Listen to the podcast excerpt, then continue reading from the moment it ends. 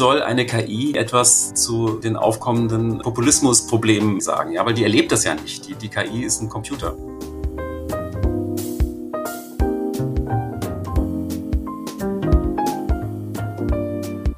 Hallo und herzlich willkommen im Sinneswandel-Podcast. Mein Name ist Marilena Behrens und ich freue mich, euch in der ersten Episode diesen Jahres zu begrüßen.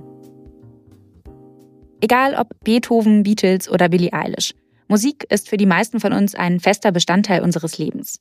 Für Musikerinnen und Musiker wiederum ist sie oft Ausdruck intensiver Emotionen wie Schmerz, Wut oder Liebe. Wir feiern Idole wie Taylor Swift oder David Bowie für ihre Kunst, aber auch für ihr Sein. Noch hören wir Musik, die größtenteils von Menschen geschrieben und auch produziert wird. Aber das könnte sich ganz bald ändern. Künstliche Intelligenz kann bereits jetzt Songs komponieren. Auch in der Produktion wird sie eingesetzt.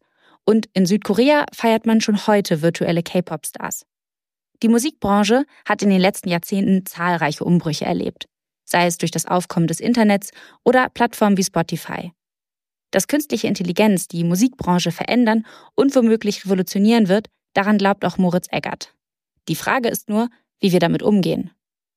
Als Komponist, Performer, Autor und Präsident des Deutschen Komponistenverbandes hat Moritz nicht nur ein gutes Gespür für die Musikwelt. Er ist auch dafür bekannt, sich und die Kunst immer wieder neu zu erfinden, mit Grenzen zu spielen und Wandel als Chance für Neues zu begreifen. Aber wo Neues kommt, da muss meist auch Altes weichen. Deshalb stellt sich natürlich auch die Frage, wer von KI bedroht ist und vielleicht sogar in seiner Existenz. Welche Chancen und Risiken birgt künstliche Intelligenz für die Musikwelt? Darüber habe ich mit Moritz Eggert gesprochen. Viel Spaß mit der Folge.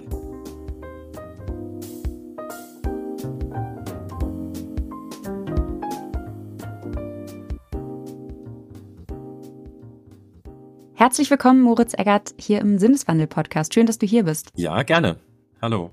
Als Musiker und zukunftsinteressierter Mensch gehe ich fest davon aus, dass du mitbekommen hast, als im November letzten Jahres dieser neue Song der Beatles, Now and Then, erschienen ist. Und in dem ist ja oder sind dank KI alle vier Beatles wieder miteinander vereint. Hast du erstmal, hast du diesen Song gehört? Ja, natürlich. Das ist natürlich relativ typisch für die Beatles, die ja eigentlich immer so ein bisschen an der Vorfront waren, auch so von, von neuen Sachen. Und im Grunde ist es ja nur eine Fortsetzung von dem, was sie ja auch schon bei den Anthology Alben gemacht haben. Ne? Da haben sie auch schon die Stimme von John Lennon nachbearbeitet, die Songs neu produziert und so. Also sie haben jetzt eigentlich nur die, die neuen technischen Mittel noch anders genutzt. Ne? Das ist eigentlich das Einzige. Es sind leider, wenn man den Originaltrack von John Lennon hört, äh, sind leider ein paar harmonische Feinheiten, die John Lennon in dem Song drin hatte, die eigentlich sehr interessant waren.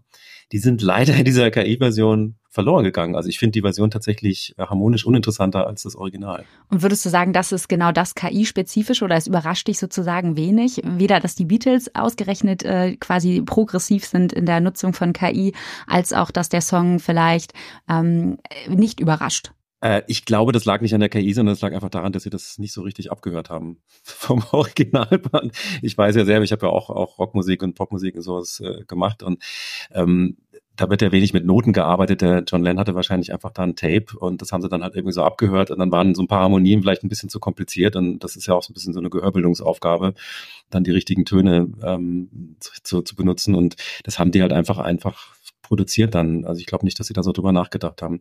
Wenn man äh, verschiedene Coverversionen von Songs anhört, ähm, merkt man, dass immer wieder mal Harmonien einfach falsch sind oder anders interpretiert wurden. Also das liegt oft einfach daran, dass, dass die Musikerinnen und Musiker das nicht korrekt abhören. Eine Übung, die wir in Gehörbildung früher immer sehr oft gemacht haben. Das ist natürlich auch insofern spannend, weil du als, als äh, Musik, als Musiker und jemand, der natürlich ein sehr feines Gehör hat und sich mit äh, Harmonien auskennt, nochmal ganz anders auf solche KI-Experimente und Kunstwerke schaut oder hört, eher gesagt, als jetzt vielleicht ähm, Beatles-Fans, die natürlich auch Musikexperten sein können. Aber ähm, ich würde wahrscheinlich viel, viel, viel, viel weniger hören und mir würde es dann wahrscheinlich als vielleicht Fan eher darum gehen, im positiven Sinne zu sagen, hey, cool, es geht weiter. Oder auf der anderen Seite gibt es natürlich auch Stimmen, die sagen, sagen, hm, das sind nicht die wahren Beatles, ähm, so, so darf es nicht weitergehen. Und äh, das bringt mich so ein ganz bisschen zu, zu der nächsten, äh, zu dem nächsten KI-Experiment, was ein bisschen anders war, wo ich auch gespannt bin, ob du es mitbekommen hast. Und da, zwar war das im April 2023 und da ist der Song Heart on My Sleeve viral gegangen, vor allem auf TikTok. Ich weiß nicht, ob du da unterwegs bist.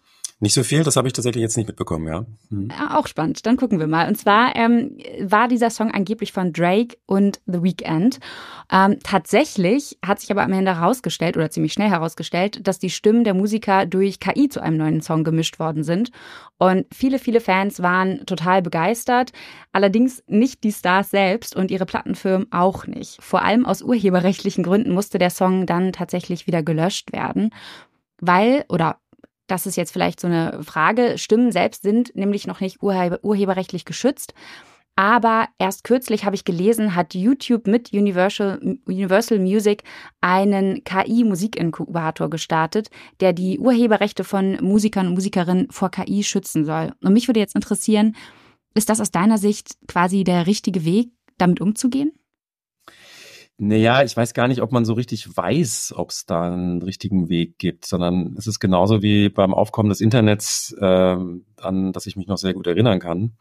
Ähm, da war auch erstmal so Kraut und Rüben, was so Gesetze und sowas angeht. Also da war auch noch viel mehr möglich, als jetzt zum Beispiel heute möglich ist. Ne? Also Foren waren nicht moderiert, äh, man konnte alles Mögliche irgendwie runterladen. Das war relativ leicht und äh, man hat auch nicht das Gefühl gehabt, dass es irgendwie illegal ist. Und dann mit der Zeit haben sich dann einfach so Regeln natürlich durchgesetzt, die irgendwie auch sinnvoll sind, weil sie die Urheberinnen und Urheber schützen, weil auch sonst einfach ähm, Programmiererinnen und Programmierer nicht überleben können, wenn, wenn einfach die Programme immer nur Freeware sind, ist ja klar. Ne? Und so ist es jetzt ein bisschen bei der KI. Also wir haben jetzt so eine Situation, dass äh, die, die Möglichkeiten immer äh, beeindruckender werden, auch immer realer angewandt werden. Das betrifft ja nicht nur Musik, das betrifft zum Beispiel, meine Cousine ist relativ bekannte Synchronsprecherin. Das betrifft auch die, weil es einfach sehr bald möglich sein wird oder schon möglich ist eigentlich, zum Beispiel Filme in der äh, mit den Originalstimmen auf Deutsch zu synchronisieren. Also man könnte dann Leonardo DiCaprio mittels KI auf Deutsch sprechen lassen, aber mit seinem Tonfall und seiner Originalstimme. Das ist inzwischen möglich. Und es gab ja vor kurzem diese sehr interessante ähm, Black Mirror Folge, ich weiß nicht, ob du die auch, Jane is, Joan is Awful, ne, wo es ja genau um so einen Netflix-Konzern geht, der dann eigentlich ganze Serien dreht mit bekannten Schauspielerinnen, ähm, die einfach dann per KI dann diese Serien spielen. Also die verkaufen dann quasi ihr Profil, ihre Persönlichkeit und dann wird dann einfach eine Serie mit denen gedreht. Die müssen dann gar nicht mehr ins Filmstudio, sondern das macht dann einfach die KI und wahrscheinlich das Drehbuch dann auch. Die habe ich tatsächlich noch nicht gesehen, aber dann weiß ich auf jeden Fall, was ich heute Abend mache. das ist natürlich eine Science-Fiction-Geschichte, ne? aber die Technologie, die da beschrieben wird, ist im Grunde eigentlich schon da. Also das ist gar nicht so wahnsinnig Zukunftsmusik ne? und das ist eine sehr gute Folge. Finde ich ich finde auch, also das, was du sagst, ist tatsächlich, also habe ich mich auch schon etwas mit beschäftigt, auch unter anderem, weil in meinem Freundeskreis sehr viele Künstlerinnen und Künstler, darunter auch Musikerinnen und Musiker sind und die machen sich ähm, natürlich nicht ohne Grund auch ein bisschen Sorgen, weil sie Angst haben, ersetzt zu werden und ich würde trotzdem gerne noch mal auf einen anderen Aspekt eingehen davon, nämlich ich habe gesehen, dass es auch oder gelesen, dass es MusikerInnen gibt, die der KI auf jeden Fall sehr, sehr offen gegenüberstehen ähm, oder anders ausgedrückt sie als neue Einnahmequelle wittern. Zum Beispiel die äh, kanadische Sängerin Grimes, die hat ihre Stimme für Musik, äh, KI-Musik freigegeben. Im Gegenzug will sie dafür 50 Prozent Lizenzgebühren kassieren, wenn Songs erfolgreich werden. Denkst du, das ist quasi eine clevere Strategie? Also ob es jetzt eine clevere Grundstrategie ist, ob die erfolgreich sein kann, das kann ich gar nicht beurteilen. Das wird man jetzt erstmal sehen. Aber natürlich hat sie recht, dass sie ihre Stimme schützt. Ähm, denn natürlich leben wir Musikerinnen und Musiker auch davon, dass das, was wir machen, in irgendeiner Form urheberrechtlich geschützt ist. Und das kann dann eben auch die Stimme sein. Also all diese Sachen sind jetzt im Moment ähm, so am Gern und natürlich gibt's da ganz unterschiedliche Ansichten. Also wie du richtig gesagt hast, manche wittern jetzt auch ein bisschen ein Geschäft, denn es ist ja klar, dass äh, KI dann in letzter Konsequenz zum Beispiel beim Komponieren auch die Arbeit vereinfacht. Also jeder träumt sich ja so ein bisschen so, jeder Hobbymusiker, jede Hobbymusikerin träumt sich ein bisschen so, ja, ich habe da so eine Idee für einen Song und dann reicht es halt vielleicht mit den Gitarrengriffen nicht so richtig. Man kann eigentlich nicht wirklich ein Instrument spielen. Man hat auch keine Ahnung von Harmonielehre oder so. Und dann lässt man eine KI da so ein bisschen mithelfen und plötzlich ist so ein Song da. Ne? Und plötzlich hat man vielleicht auch schnell eine Musik für ein YouTube-Video oder für irgendeine Werbung und so. Es geht super schnell. Ähm, und einige satteln natürlich jetzt schon so langsam um und äh, gehen auf die andere Seite. Das heißt, die geben vielleicht ihre ihre Live-Musiktätigkeit, wie eben dieses Beispiel von dir genannt, dann eigentlich quasi auf und wechseln auf die andere Seite, nämlich im Grunde auf die Programmier- und Content-Seite und versuchen da irgendwie ein Auskommen zu finden, entweder indem sie ihre Stimme lizenzieren oder indem sie vielleicht sogar an den KI-Programmen, die Musik machen, direkt mitarbeiten und beteiligt sind. Sehr spannend auf jeden Fall, was das für die gesamte Musikbranche oder auch die unterschiedlichen Unterbranchen bedeutet ähm, für uns Hörerinnen und Hörer. Da würde ich gleich nochmal drauf zurückkommen. Jetzt haben wir nämlich sehr viel über andere Musikerinnen und Musiker gesprochen, aber du bist ja selbst Musiker und äh, kein Unbekannter. Und deswegen würde mich natürlich interessieren, ähm, Hast du selbst überhaupt schon mal KI genutzt, um zum Beispiel etwas zu komponieren oder ähm, wann hast du überhaupt angefangen, dich damit zu beschäftigen? Also äh, ich selbst habe äh, zwar viel schon Elektronik und sowas benutzt, aber tatsächlich noch nie KI aus dem ganz simplen Grund, weil ich das so ungefähr fände, wie wenn ich jemanden für mich, äh, also ich mache zum Beispiel als Hobby Marathonläufer und sowas, aber ich würde nie einen Roboter für mich laufen lassen. Also ich will ja selber die Erfahrung machen. Und äh, das, das, was ich komponiere, das ist genau das, was mir Spaß macht. Das ist das, warum ich diesen Beruf gewählt habe und wofür ich brenne. Und wenn ich komponiere, bin ich richtig glücklich. Mir macht das Spaß. Und die Vorstellung, dass ich jetzt irgendwie ein Programm beauftrage, genau das, was mir super Spaß macht, mir abzunehmen und einfach für mich etwas zu erfinden, das, das halte ich irgendwie für fast erbärmlich. Also da würde ich mich ganz schlecht fühlen. Ähm, man muss aber unterscheiden, das ist für die Laien ein bisschen schwierig zu erklären.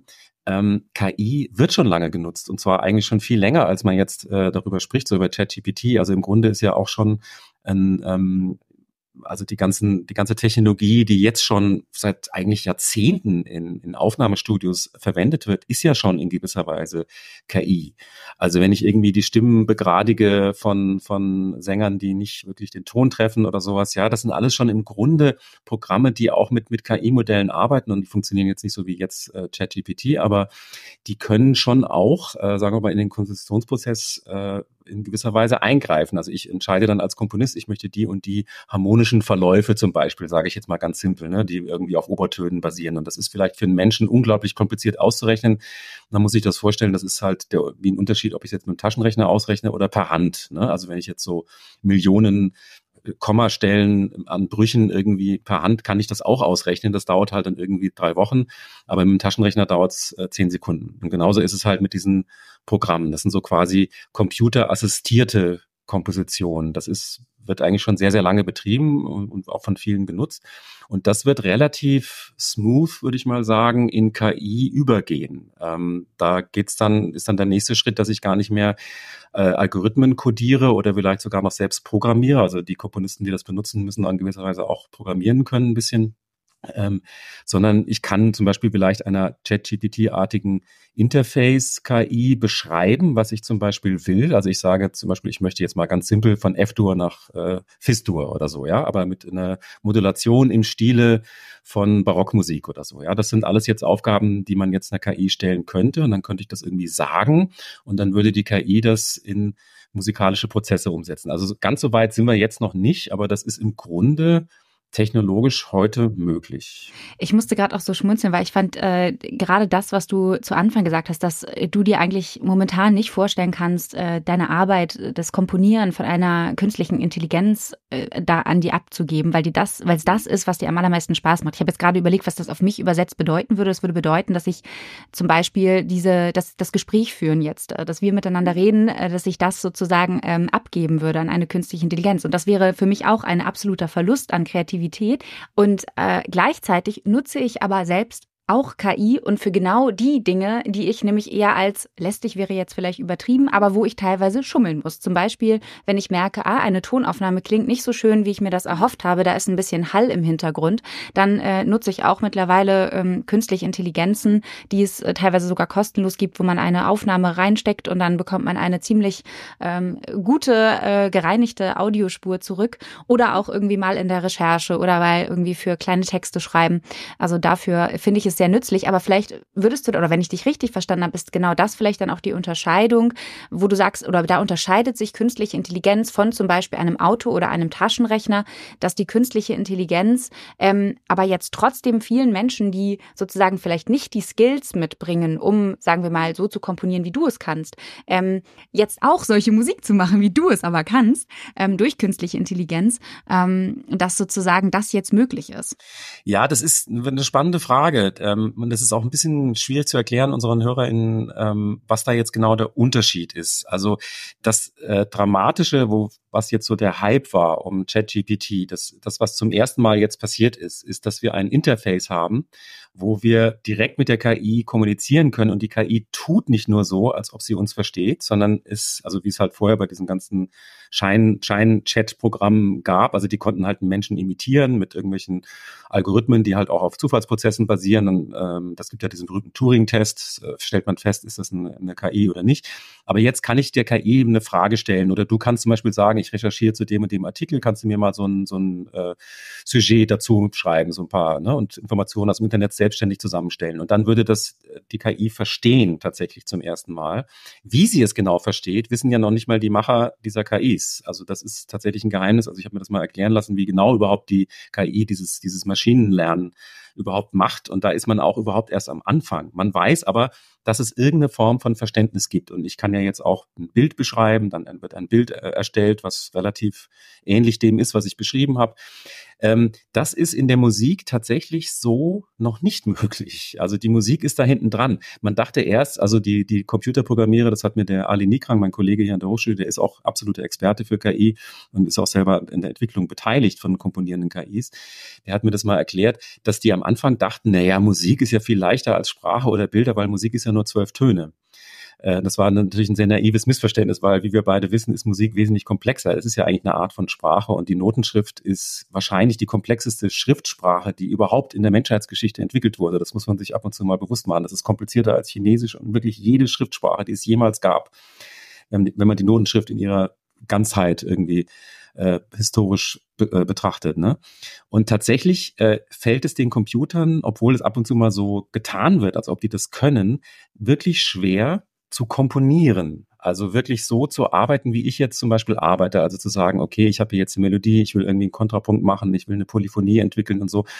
Das, das verstehen Computer tatsächlich im Moment noch nicht so gut. Also man arbeitet daran, aber die sind noch nicht so weit wie ChatGPT tatsächlich. Ich habe auch gerade erst äh, vor kurzem gelesen, dass Google ein neues Tool vorgestellt hat. Also da arbeiten sie wahrscheinlich schon länger dran, aber Music LM hast du sicherlich auch mitbekommen. Und das ist ganz interessant, weil diese, dieses KI-Tool, das kann eben ganze Songs inklusive Gesang komponieren. Man muss dazu eben einfach dieser KI sagen, was man ungefähr gerne hätte und dann spuckt sie das aus. Allerdings kann diese KI eben noch nicht genutzt werden, aber nicht aus Qualitätsproblemen, sondern eben auch wieder aus urheberrechtlichen Gründen, weil nämlich in etwa ein Prozent der Fälle die KI nahezu eins zu eins einen der rund 280.000 Songs ausspuckt, mit denen sie eben trainiert worden ist. Und ähm, deswegen vielleicht nochmal zurück zu der Anfangsfrage, auf die ich vielleicht nochmal näher eingehen würde, wollen würde. Ähm, glaubst du, dass es wirklich auch langfristig möglich sein wird, dass uns KI überrascht, also etwas wirklich Eigenes hervorbringt? Ja, weil sie auch die Überraschung lernen wird. Ähm, also ich bin fest davon überzeugt, äh, dass auch die, die, die KI-Texte und Bilder immer spannender werden. Äh, wir lachen im Moment noch ein bisschen über diese KI-Texte, wenn ChatGPT dann irgendwie so relativ langweilig irgendwas beschreibt, ja. Und wir wüssten alle, wie wir es lustig beschreiben könnten und so, ne? Wir dürfen aber nicht vergessen, dass äh, diese ganzen Programme auch genau sich merken, wenn wir diese Texte am Computer lesen, die merken genau, wie lange schauen wir uns so einen ChatGPT-Text an, wie lange ist unsere Aufmerksamkeit gebannt. Und dann wird ein selektiver Prozess äh, auch in Maschinenlernen wieder einsetzen, dass quasi äh, die KI lernt, welche Texte bannen die Leute, also uns mich und dich, an, länger an den Computer und welche werden äh, schnell weggescrollt, ja. Und dann werden natürlich die Texte immer mehr lernen, was sie tun müssen, um uns an den Computer zu bannen. Und das heißt dann auch, uns zu überraschen mit bizarren Sachen, mit vielleicht sogar Humor in irgendeiner Form oder Tragik oder Schockelementen. Also ich bin relativ sicher, dass das kommen wird. Das wird sich trotzdem äh, qualitativ unterscheiden von dem, was, was Menschen machen, aber es wird de definitiv das können, weil es ist ja auch ein wirtschaftliches Interesse dahinter. Natürlich ist ja alles Ziel von diesen ganzen Sachen, ist ja immer, uns möglichst lange an den Computer zu bannen, damit wir Werbebanner sehen. ja, ja, aber ich würde gerne nochmal auf, du hast gerade gesagt, ähm, es wird sich von menschlicher Musik qualitativ unterscheiden. Was macht dich da so sicher? Ähm, weil äh, der Schritt, dass es quasi das macht, was menschliche Kultur, ich rede jetzt mal wirklich von Kultur im Ganzen, von, von Kunst, ne? Literatur, Architektur, Tanz, alles, ne? Musik. Ähm, das ist ja immer auch so ein bisschen so ein Zeitbarometer. Wir wissen, wenn wir uns das 20. Jahrhundert schauen, dass in gewisser Weise die Kunst äh, der Weimarer Republik, da hat man gemerkt, da sind unglaublich gesellschaftlich dramatische Prozesse am Gären. Wir haben wahnsinnig tolle, interessante Kunst in den 20er Jahren. Äh, direkt danach finden starke gesellschaftliche Umbrüche statt. Ähm, man merkt, dass die Kunst so eine Art äh, ja, Chronik der Gefühle einer Zeit irgendwie sein kann. Ne? Die kann auch reagieren, die bestimmt das auch ein bisschen mit, wohin die Richtung geht. Und das kann man natürlich nur, wenn man lebt, wenn man Teil dieser Gesellschaft ist. Also wenn ich in einer äh, Gesellschaft bin, dann kann ich ein, ein Barometer dafür entwickeln, wie diese Gesellschaft tickt und dann kann ich auch etwas komponieren oder eine Kunst schaffen, die von dieser Gesellschaft als relevant empfunden wird. Solange KIs nicht in Anführungszeichen leben, also das heißt eine Persönlichkeit entwickeln, was ich übrigens gar nicht für ausgeschlossen halte, ja, aber das ist halt definitiv noch nicht so. Ähm, da, solange wird diese Kunst sich natürlich von menschlicher Kunst unterscheiden, weil wie soll eine KI irgendwie etwas äh, zu den aufkommenden äh, Populismusproblemen im Moment in Europa irgendwie sagen. Ja, weil die erlebt das ja nicht. Die, die KI ist ein Computer. Ja. Ähm, aber klar, wenn wir jetzt KIs anfangen mit, mit Robotern zu verbinden, denen irgendwie ein neuronales Netz verpassen, was so etwas wie Schmerz empfinden kann, vielleicht dann sogar Gefühle entwickeln kann, das ist alles nicht ausgeschlossen. Ja, ich meine, ich bin Science-Fiction-Fan. Man überschätzt dann manchmal so ein bisschen die Möglichkeiten und denkt, das ist schon ganz bald möglich. Das kann sicherlich noch Jahrzehnte, vielleicht sogar 100 Jahre dauern oder sowas. Aber die, die Richtung ist vorgegeben und das wird vielleicht passieren. Und dann stellen sich nochmal ganz, ganz neue Fragen. Ja.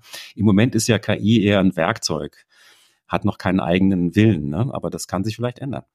Ja, ich finde es dahingehend auch total spannend, ähm, dass sich die Frage stellt, also es wird sicherlich, oder ich glaube auch fest daran, dass es weiterhin Musikerinnen und Musiker geben wird, die aus dem, aus der Leidenschaft heraus weiterhin kreativ sein zu wollen, sich ausdrücken zu wollen, auch weiterhin komponieren werden ohne KI. Aber ähm, gleichzeitig wird es eben auch KI geben. Und deswegen wäre so ein bisschen die Frage, denkst du, dass Mensch oder beziehungsweise Musiker und Maschine slash KI auch quasi friedlich nebeneinander koexistieren können? Ähm, ja, also es werden nur viele Musikerinnen nicht als friedlich empfinden, weil sie schlicht und einfach ihren Job verlieren. Und das halte ich für eigentlich fast unausweichlich.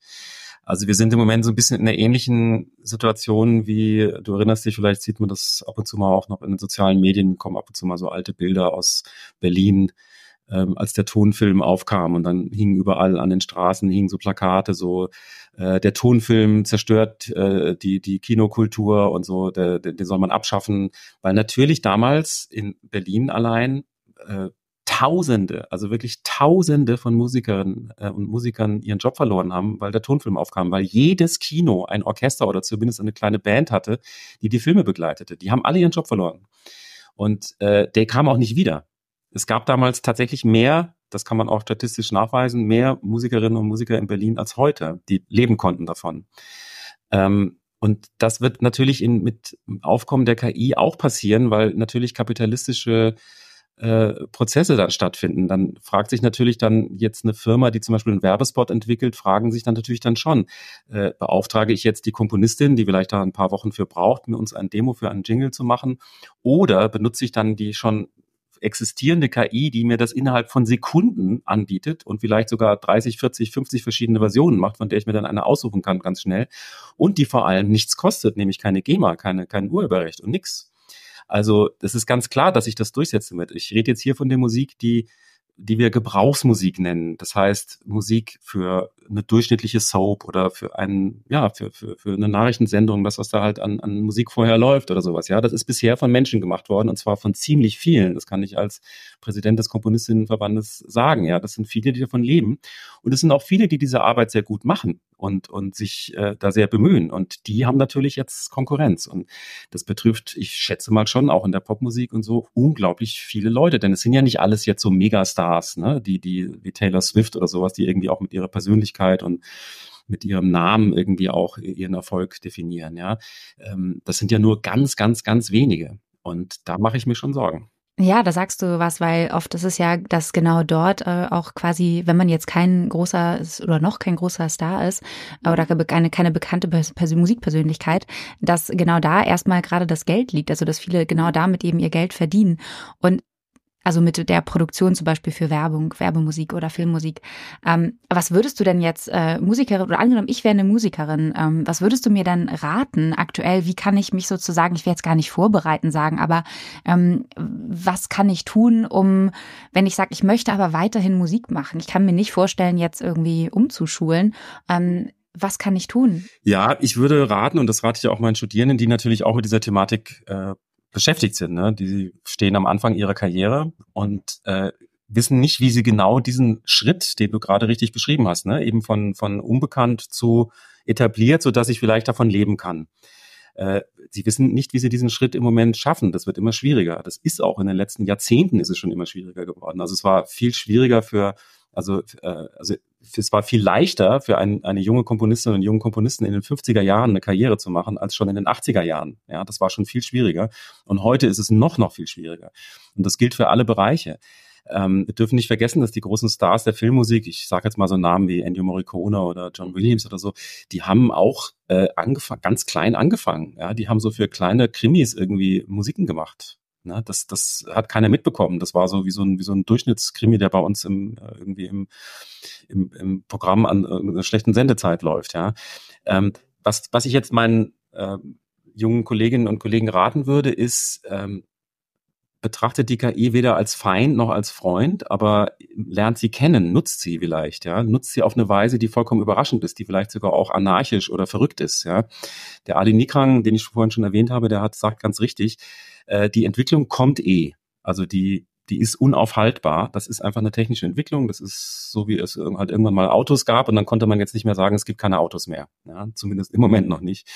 Ähm, das kommt einfach. Und da ist es natürlich dann wichtig, dass man das, was da passiert, versteht und vielleicht auch mitgestaltet. Ich habe vorhin äh, gesagt, dass viele ja jetzt auch die Seiten wechseln und das ist vielleicht auch eine richtige Strategie zu sagen, okay, die, die KI ist jetzt eine Art Konkurrent, aber dann will ich auch die KI selber mitgestalten. Ich will die KI in Richtungen lenken, die mich interessieren, die mir gefallen, die vielleicht auch Menschen interessieren können, also Themen, weil die Themen, glaube ich, die Ideen und die Kreativität, da sind wir als Menschen tatsächlich noch schneller, eben auch aus den Gründen, die ich vorhin beschrieben habe, weil wir leben in der Gesellschaft, auf die wir äh, dann auch reagieren mit unserer Kunst. Das tut der Computer nicht. Der kann einfach nur einen Auftrag erfüllen im Moment. Da sage ich, ich stelle mir das und das vor und dann macht es das. Aber das ist noch nicht eine Kunst, die wirklich mit der Gesellschaft interagiert, sondern das ist eine reproduktive Kunst. Das ist im Grunde eine Art Kunstgewerbe. Im Moment haben wir ein KI-Kunstgewerbe. Also ich habe noch kein einziges KI-Bild gesehen, was ich als originell oder irgendwie bahnbrechend empfunden habe, wie man einst Picasso oder Van Gogh als bahnbrechend und originell empfunden hat. Das, das kommt auch nicht, weil die KIs ja mit dem, was originell war und ist, gefüttert werden und das einfach endlos reproduzieren. Und das ist das, was in der Musik ja auch, ähm, was wir im Moment nur auf YouTube hören, wenn wir diese KI-Songs von dir beschrieben ähm, hören. Das sind keine Kompositionen in dem Sinne, sondern das sind statistische ähm, also Amalgamierungen von allen Songs, mit denen die KI gefüttert wurde. Und dann kann sie halt dann im Stile eines Beatles-Songs Harmonien, die typisch sind für Beatles-Songs, kann sie dann einfach ähm, endlos ausspucken. Aber sie weiß ja nicht so richtig, wo ist das Ende, wo ist der Anfang, weil das wäre dann schon tatsächlich richtige Komposition. Deswegen sind all diese Stücke zwar oberflächlich vielleicht erstmal erstaunlich, aber dann auf, auf lange Hinsicht im Moment noch eher so ein bisschen wie wenn man einfach zu viel Popcorn ist. Es ist halt sehr, sehr, sehr, sehr seicht. Ne? Es hat nicht so die Tiefe, wie es halt jetzt der Beatles-Song in seiner Zeit äh, im richtigen Moment ein Sergeant Pepper oder sowas, also sowas kriegt die KI halt einfach nicht hin, sowas bahnbrechendes, was was revolutionäres, was was irgendwie andere inspiriert und sowas, ja. Aber ich sag, es kann kommen in dem Moment, in dem die KIs wirklich eine Persönlichkeit besitzen, dann bin ich gespannt, weil dann ist das nämlich eine ganz andere Art, äh, unsere Welt zu erleben und zu empfinden. Ich weiß, da greife ich schon immer so ein bisschen voraus, aber ich denke das halt schon auch ein bisschen mit, diese Entwicklung. Ja, es ist, also ich meine, äh, ich finde, fand den Punkt auch ganz gut zu sagen, ist es wichtig, irgendwie am Ball zu bleiben, weil einfach sich nur davor zu verstecken und zu sagen, ich, ich sehe das Problem nicht oder was heißt Problem, ich sehe einfach nicht, was kommt oder ich möchte es nicht sehen, sondern stattdessen sich damit irgendwie zu beschäftigen und vielleicht auch eben genau kreativ einzusetzen, auszuprobieren, was kann ich denn damit machen, wie kann ich diese KI vielleicht sogar irgendwie für mich und meine Kunst nutzen. Ähm, das macht es dann ja vielleicht einerseits weniger angsteinflößend und auf der anderen Seite vielleicht hilft es einem sogar in dem eigenen ähm, schöpferischen Werdegang. Und ähm, dann wird man vielleicht wirklich tatsächlich plötzlich eine, eine bekannte Musikerin oder Musiker. Und äh, was mich zu dem Punkt oder zu der Frage nochmal bringt, ähm, denkst du, wir werden immer weiter auch ähm, Musik oder menschengemachte Musik hören aufgrund eben dieser Persönlichkeit von Musikerinnen und Musikern, weil sie sich sozusagen, weil wir uns mit diesen Menschen irgendwie verbinden und ähm, genau das dann vielleicht an diesen, an der Musik und diesen Menschen schätzen? Ganz sicher. Ich meine, es gibt ja den Begriff so in der Werbung vom, den kennst du sicherlich auch, vom Storytelling. Ne? Also, äh, dass im Grunde jede Werbung und alles muss immer irgendwie eine Geschichte erzählen, damit es uns packt, weil ansonsten interessiert uns das eigentlich gar nicht. Ja, es muss in irgendeiner Form mit etwas korrelieren, was aus unserer eigenen Erfahrung kommt. Und deswegen brauchen wir auch zum Beispiel in Musik immer auch die Persönlichkeiten der Musikerinnen und Musiker, die diese Musik machen, die spielen da eine ganz wichtige Rolle. Also wenn Leute Mozart hören, dann hören sie nicht einfach nur Mozart, sondern sie sehen irgendwie Tom Halsey in, in, in Amadeus auch ein bisschen, ja, weil sie den Film mal gesehen haben und das hat so, ein, so, ein, so, ein, so eine Vision von Mozart, wie, es zwar überhaupt nicht stimmt, ist ja wurscht, aber so stellen die sich das halt vielleicht ein bisschen vor und dann haben sie vielleicht positive Assoziationen oder sie denken an Falco und Rock Me Amadeus oder sowas, ja. Das spielt alles mit, wenn sie ein Stück von Mozart hören und dann stellen sie so ein, so ein kleines Wunderkind vor und das, äh, sie kennen so ein bisschen die Geschichte aus der Schule und so und das macht sie, diese Musik lieben oder eben nicht, ja. Also das ist äh, ganz, ganz unterschiedlich, aber dieses Storytelling spielt eine ganz, ganz große Rolle. Und ähm, es gibt ja jetzt im, ähm, im K-Pop, gibt es ja jetzt so diese Tendenzen dieser KI, dieser virtuellen Bands, ne? Und da denken sie sich aber auch schon jetzt Geschichten aus. Was sind das für Bandmitglieder und sowas, ne? Also die sind jetzt nicht keine, die sind keine kompletten äh, weißen Blätter, ja. Also das ist jetzt nicht einfach nur eine Stimme, sondern die müssen dann auch irgendwie einen Avatar haben oder irgendein irgendeinen visuellen Style, der vielleicht irgendwie gerade angesagt ist in Korea oder sowas, ja. Also damit werden dann so Storytelling-Elemente benutzt, um die KI interessanter zu machen. Und ähm, da haben wir natürlich als Menschen, denke ich mal, schon noch ein bisschen was voraus. Und ähm, wenn jemand was zu erzählen hat, dann wird das auch immer wahrgenommen werden, selbst wenn er sich mit einer Gitarre irgendwo hinsetzt und einen Song spielt. Ich glaube, dafür wird es immer Bedarf geben. Wir, wir kennen das alle, dass uns das zu Tränen rühren kann, ja, ein Live-Konzert mit Menschen, die die Lieder singen, die die ähm, etwas etwas spielen auf ihren Instrumenten oder sowas, ja, das wird immer eine Attraktion haben, das glaube ich schon. Aber das kann ja nebenher existieren. Ne? Wir haben ja auch schon seit vielen Jahrzehnten haben wir wirklich hoch avancierte elektronische Musik, die wirklich in Klangdimensionen vordringt, die man sich vor 40, 50 Jahren nicht hätte vorstellen können. Aber die hat ja nicht die die Musik, die äh, wir mit den Instrumenten machen oder die, die Orchester ausgelöscht. Also das, das haben damals tatsächlich viele gedacht, als elektronische Musik aufkam, auch Stockhausen und so Leute, glaubten, dass das irgendwann Orchester ersetzen wird. Es gibt sogar Artikel, da steht das drin. Ja, also vor 50, 60 Jahren war man sich sicher, dass es äh, heute im Jahre 2024 keine Symphonieorchester mehr geben würde. Aber die gibt es. Ja, zum Glück. Also ich äh, würde dir da oder ich stimme dir da total zu, dass äh, mir auf jeden Fall etwas fehlen würde, wenn ähm, wenn ich mir vorstelle, es gäbe keine keine Konzerte mehr. Und gleichzeitig habe ich auch gerade gedacht, lässt sich das Ganze vielleicht auch so ein bisschen übertragen auf andere Welten. Also äh, jetzt nicht in Bezug direkt auf KI, aber ich meine, es gibt ja auch jetzt ein, wieder einen großen oder größeren Bedarf oder einen Wunsch nach analogen Gegenständen, ob das jetzt irgendwie Schallplatten sind, sogar CDs. Ähm, Menschen wollen auch immer weiter irgendwie bestimmte Markenklamotten, obwohl sie viel, viel teurer sind als irgendwelche aus dem 3D-Drucker ähm, hergestellte, sehr günstig oder eher billig produzierte äh, Ware. Ähm, es ist dann eher halt einfach ein anderer Markt, der sich dann wahrscheinlich da auftun wird. Und die Frage ist natürlich trotzdem auch, äh, ja, sozial betrachtet, auf einer sozialen, gesellschaftspolitischen Ebene betrachtet, wer kann es sich dann halt am Ende leisten, ähm, auch in diesem Markt noch weiter äh, mitzuspielen, wirklich wortwörtlich mitzuspielen? Äh, oder wer muss dann vielleicht auch tatsächlich eben den Beruf wechseln und kann dann nur noch hobbymäßig Musik machen, einfach weil nicht jede und jeder es äh, am Ende wahrscheinlich schaffen wird, ähm, diese Bekanntheit zu erlangen. Ganz genau, ja. Also ich meine, diese, diese Tendenz zum zum äh, besonderen Produkt, die hat sich ja schon eigentlich seit vielen Jahrzehnten, hat sich schon etabliert, dass das geht in ganz vielen Bereichen jetzt von sagen von Biomärkten, wo man einfach dann vielleicht weiß, dass die, die Bauern einfach äh, Freihaltung haben und sowas, ne, dass das einfach eine andere Qualität hat oder ich will mein Craft-Bier trinken und nicht irgendwie so das normale Löwenbräu von der Stange und so und das ist auch was Besonderes. Und da hat sich eigentlich in der letzten Zeit viel getan und das zeigt eben auch, genau wie du richtig sagst, ähm, dass es da auch einen Bedarf danach gibt. Und das leisten sich zum Teil auch Menschen, die sich das vielleicht gar nicht so richtig leisten können. Ja? Also die, die sagen dann, okay, das ist mir jetzt einfach wirklich wichtig Und dafür gebe ich auch Geld aus. Und ich meine, man muss halt dazu auch sagen, dass selbst wenn, wenn, wenn viele klagen und jammern, wir natürlich immer noch in einer wahnsinnig überreichen Gesellschaft leben, ja. Also die Menschen können sich ja dann trotzdem noch ihr, ihr irgendwie iPhone 14 oder was auch immer dann leisten, selbst wenn sie gleichzeitig in, in einer Sozialwohnung leben, ja. Also das, diese Sachen gehen dann immer irgendwie, ne. Dann geht's auch, dass ich mir ähm, noch eine Konzertkarte für Taylor Swift kaufe. Ich meine, diese Konzerte sind wahnsinnig teuer, ja. Ich bin immer wieder erstaunt, wenn ich zum Beispiel so so große Popkonzerte mit Helene Fischer und so, wenn ich mir da die Preise anschaue, das ist viel, viel teurer, als wenn ich in die Staatsoper, in die Bayerische Staatsoper gehe und mir ein riesen Orchesteroper mit, mit den besten Sängerinnen und Sängern der Welt irgendwie anschaue. Das ist auch viel teurer von, vom Aufwand von der Produktion, aber das, das Ticket kostet weniger. Aber das ist immer so, weil da immer sagen, äh, Klassik ist so elitär und so. Und dann frage ich mich immer, hey, aber ihr habt das Geld, zu Helene Fischer zu gehen. Das ist elitär. Naja, ja, über klassische Musik gibt es sicherlich viele, viele Vorteile. Da könnten wir wahrscheinlich nochmal eine, eine Sendung mit, mit füllen. Ja. Mich würde zum, zum Abschluss noch interessieren, ähm, angenommen oder beziehungsweise erstmal vielleicht vorweg, ich habe das Gefühl, du hast, du selbst als, als Musiker ähm, bist jetzt nicht groß Angst erfüllt, wenn du auf deine Zukunft schaust, ähm, sondern eher ein bisschen, du beobachtest quasi den Markt, du beobachtest, was passiert ähm, und beschäftigst dich damit. Aber angenommen, du wärst jetzt nochmal zwischen 16 und 20 Jahre alt und stündest quasi vor deiner Berufswahl oder wärst in der Ausbildung, würdest du dich dann wieder dafür entscheiden, Komponist oder Musiker zu werden? Ähm, ich denke schon und ich würde halt dann äh, versuchen halt mit, mit KI etwas Verrücktes zu machen. Also ich würde mich selbstverständlich damit beschäftigen und vielleicht hätte ich einen ganz anderen äh, jetzt Ansatz, als ich jetzt gehabt hatte, äh, als ich anfing.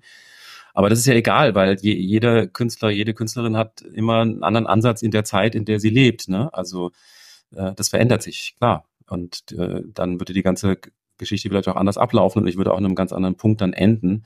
Aber ich glaube, dass mir die kreative Arbeit an sich äh, auf jeden Fall Spaß gemacht hätte. Und, und wie gesagt, die KI bedeutet ja nicht, dass ich nicht kreativ sein kann. Also das ist ja nicht plötzlich so, dass ich meine Kreativität plötzlich stoppt. Also ich kann ja auch immer noch laufen, nachdem ich ein Fahrrad gekauft habe. Ja. Also ich benutze das Fahrrad halt, aber ich laufe auch noch gerne, ja. Und das macht mir vielleicht auch Spaß. Vielleicht wandere ich gerne und ich habe gerne die frische Luft oder bin gerne auf dem Berg und so.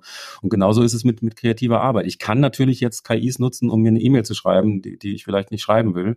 Das mache ich übrigens auch nicht, weil ich finde, das dauert immer zu lang, der zu erklären, was ich will. Aber ähm, Klar, kann ich machen, aber trotzdem will ich selber auch Sachen machen und ich kann auch gemeinsam mit der KI was machen. Und ich meine, ich, ich halte es jetzt echt nicht für ausgeschlossen. Ich habe gesagt, ich nutze noch keine KI aktuell, weil ich das einfach bisher nicht gebraucht habe. Aber es kann schon sein, dass es ein Projekt gibt, wo ich dann sage, okay, hierfür ist jetzt vielleicht sogar KI richtig und es macht auch Sinn und ich möchte gerne mir mit Hilfe der KI bestimmte Sachen ausdenken, die ich sonst so nicht machen könnte. Also da müsste ich halt dann was komponieren wollen, was einfach gar nicht geht für einen Menschen, ja wo nur die KI dabei helfen kann. Und da kommen wir dann vielleicht in Bereiche, wo tatsächlich wieder ganz neue Arten von Musik möglich werden, die jetzt nicht dem entsprechen, was wir bisher immer hören, nämlich einfach im Grunde so ein Best-of. Ja, das ist ja das, was die KI im Moment bietet, sondern wirklich neue Musik. Ne? Und das halte ich für nicht äh, äh unmöglich. Dann bin ich sehr gespannt, was wir von dir noch äh, in Zukunft hören werden. Du bist ja nicht bekannt als eine Person, die immer das Gleiche von sich bringt, sondern irgendwie sich auch immer wieder neu erfindet und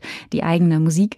Ähm, ich habe auch gesehen, dass du erst äh, vor einiger Zeit oder vor nicht allzu langer Zeit ein, ein Computerspiel sozusagen, ähm, ein Musikcomputerspiel mhm. entwickelt hast. Das habe ich mir angesehen. Das werde ich auf jeden Fall auch in den Shownotes verlinken. Ja, das, das würde mich sehr, sehr spannend. Mhm. Ja. Ähm, also unbedingt mal anschauen. Also wie gesagt, ich ähm, habe mich sehr gefreut, mit dir mal einen kleinen Blick in die Gegenwart und in die Zukunft äh, der Musik und Künstler künstlichen Intelligenz zu werfen. Und äh, danke dir sehr für deine Zeit. Vielen Dank, Moritz. Sehr gerne.